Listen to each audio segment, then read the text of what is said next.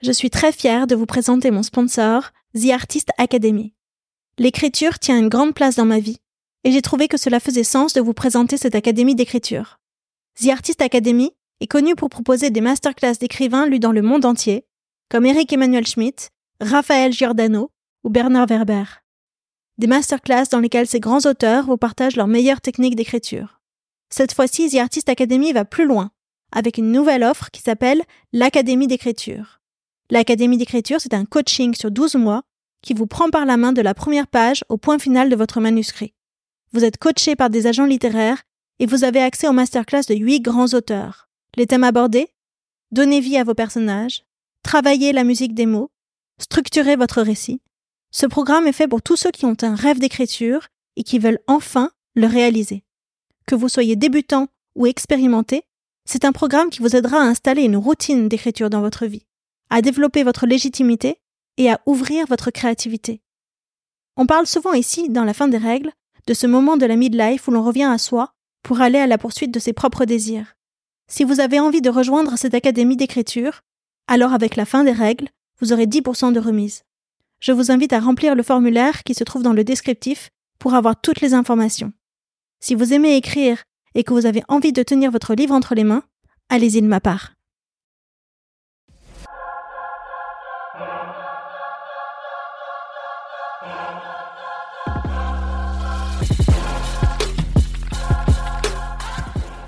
La fin des règles dans la vie d'une femme, c'est la ménopause. Ici, les femmes qui sont passées par là vous parlent de leurs symptômes, de traitements et astuces, de leur rapport avec leur propre corps, d'intimité, de carrière professionnelle aussi, mais surtout, eh bien, de la fin des règles, celles que l'on s'impose ou que l'on accepte. En les écoutant, vous trouverez, je l'espère, les bonnes infos pour traverser cette période encore trop taboue.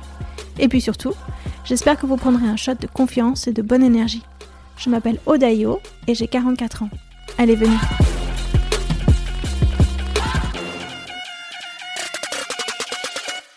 Ce principe que dans les couples d'expats, c'est toujours la femme qui suit mm. son mari et mm. que toi, tu en, as été d'une certaine manière victime puisque ça ralentit ta carrière, tu le reconnais aujourd'hui. Ouais.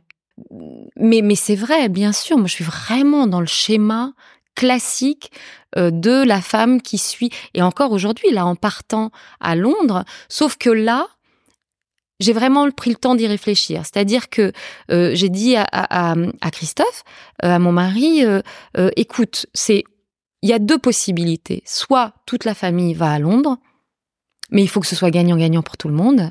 Soit tu fais les allers-retours. Tu seras pas le premier. Et, euh, euh, et, et, ça peut se faire. C'était il y a combien de temps? Ah ben ça, c'est avant de, prendre la décision de partir. Oui, mais c'était quand? Euh, Il y a il y a un an. Il y a un an, donc ouais. tu as eu un an pour te préparer. Ouais, ouais. Il y a un an. Et, et finalement, on a décidé de partir parce que je me suis dit qu'il y avait aussi potentiellement des opportunités professionnelles pour moi à Londres. Mhm. De, toute cette population d'expats, il y avait ce coaching de divorce qui n'existait pas en France. Alors j'aurais pu le faire à distance, mais, mhm. mais voilà. Et puis parce que je voulais aussi... Euh, devenir totalement bilingue en anglais. Euh, je voulais vraiment améliorer mon anglais parce que c'était un peu un, c'est un peu un complexe chez moi.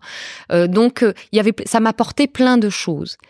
Mais dans les faits aussi, Hugo, mon fils, a 13 ans. Je, je, trouvais que le fait que son père soit absent toute la semaine, euh, il, rentre vraiment dans une adolescence un peu, un peu dure. Je me disais, euh, je pense qu'il a besoin de la présence de son père. Et donc, et puis ma fille voulait absolument retourner dans un système scolaire anglo-saxon, puisque c'est ce qu'elle avait vécu quand on était en Inde. Elle était, ils étaient à l'école américaine. Donc, ils poussaient quand même très fortement euh, ma fille et mon mari pour qu'on parte. Et donc, euh, j'ai décidé de partir. Mais il y a une condition sine qua non qui a été, euh, on a la chance, mon mari a un studio à Paris qui était loué et dont le locataire était parti, je lui ai dit ne le reloue pas parce que je veux pouvoir revenir à Paris aussi souvent que nécessaire. Et puis je veux avoir un pied à terre à Paris. Et donc ça, ça aussi, je lui ai dit voilà, ça c'est une condition sine qua non. Je reviens à Paris à chaque fois que nécessaire et à chaque fois qu'envie. Mhm. Donc, euh, donc Pour la première fois, tu as vraiment posé tes conditions parce que tu avais l'habitude, tu avais vécu les précédentes. Il y a, y a eu chat échaudé. Non, mais même, même pendant l'Inde, hein, moi, quand je raconte ça à des amis, par exemple, pendant l'Inde, j'ai arrêté de travailler, donc j'avais plus de salaire, je ne cotisais plus non plus à la retraite, etc., etc. J'ai demandé à mon mari de me verser un salaire. Donc pendant quatre ans, mon mari, tous les mois, qui, qui équivalait pas au salaire, au salaire que j'avais bien sûr en travaillant, mais qui avait, qui équivalait, bon an mal an, au point de retraite. Si je voulais acheter des parts de retraite, mm-hmm.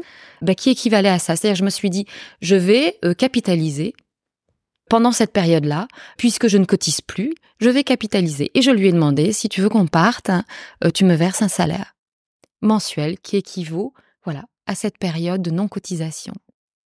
Eh ben. je sais quand je raconte ça, c'est euh, mais mais mais Tu lui as demandé un bonus aussi en fin d'année? Non, je ai pas demandé la prime. J'ai là là vraiment j'ai j'ai loupé le coche. J'ai pas demandé ni l'intéressement, ni la participation, ni la prime.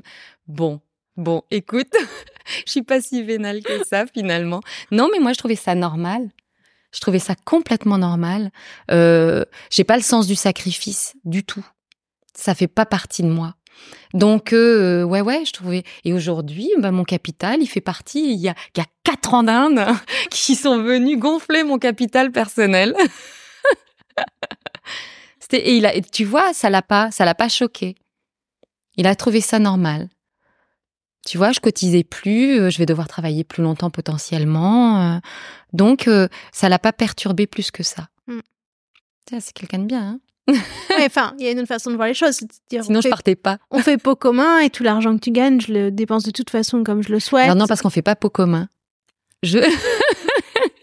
on n'a pas de compte commun il a son salaire, euh, j'ai mon salaire, on est, on a un compte commun que pour payer euh, euh, les crédits, le crédit de, de, de l'appartement, mais on n'a pas de compte commun. Je dépense. Alors, et, et puis je participe proportionnellement à mon salaire par rapport au sien. Vous calculez pour les courses, pour la scolarité, non, pour les vacances à, à, à vrai dire, à vrai dire, c'est quand même globalement lui qui paye le plus, hein, pour être tout à fait honnête. J'espère qu'il va pas écouter ce podcast. Parce que, ou non, honnêtement, c'est globalement, c'est lui qui, qui perçoit le plus gros salaire euh, et c'est lui qui, euh, qui contribue vraiment le plus.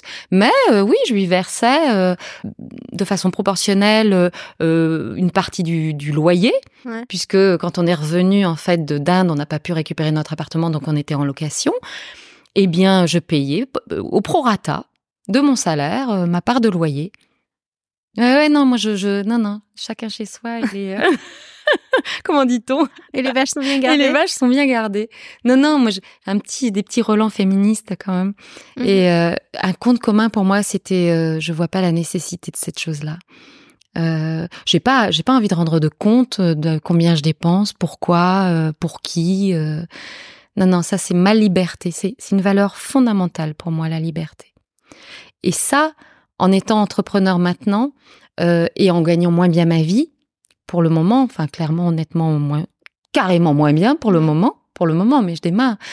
Ce qui me perturbe le plus, c'est que ça vienne questionner euh, la notion de liberté. C'est-à-dire que euh, moi, j'ai toujours dit à mon mari, moi, je, je, je travaille, je... donc si je reste, je gagne ma vie, je peux subvenir à mes besoins seul. Donc si je reste, c'est que j'ai envie de rester. Et, euh, et là, de, je n'aime pas l'idée que, euh, et c'était le cas pour ma mère, si elle n'a pas divorcé, c'est parce qu'elle n'avait jamais travaillé, qu'elle était mère à foyer, et que donc elle ne pouvait pas partir en définitive. Et moi, cette valeur-là de liberté est une valeur euh, fondamentale de choix en fait. Je fais les, je, je reste si je veux rester parce que je veux rester, pas parce que euh, euh, je je peux pas m'en sortir toute seule parce que j'ai pas de salaire, j'ai pas de. Et là, cette petite période là. Euh, euh, où forcément je gagne moins bien ma vie, etc. Là, ça me titille un peu, ça me perturbe un peu, je dois l'avouer je dois l'avouer. Mais faut pas que ça dure trop longtemps, c'est ça. Faut pas que ça dure trop longtemps. Non, mais après j'ai un capital. Encore une fois, euh, voilà, je peux taper dedans. Hein. Mais mais euh, mais faut pas que ça dure trop longtemps. Et puis il faut surtout pas euh, qu'à un moment ils me disent parce que là là pour le moment je dépense son pognon à lui, hein, pour être tout à fait clair. Et et il faudrait pas qu'ils me disent ah mais t'as racheté ceci ou cela. Ah parce que là je pars je pars, je pars en vrille. T'as racheté quoi? Qu'est-ce que tu imagines? ah non, moi, je suis une, une, une obsédée des chaussures. D'accord. non, ou même euh, qui, qui, fasse une quelconque allusion à ce que je peux dépenser ou ne pas dépenser, euh, parce que là, je peux, je peux vraiment prendre mouche. Ouais. Ouais, ouais, ouais. C'est voilà, c'est euh, c'est la valeur euh, liberté qui est fondamentale pour moi. C'est ma valeur la plus forte chez moi.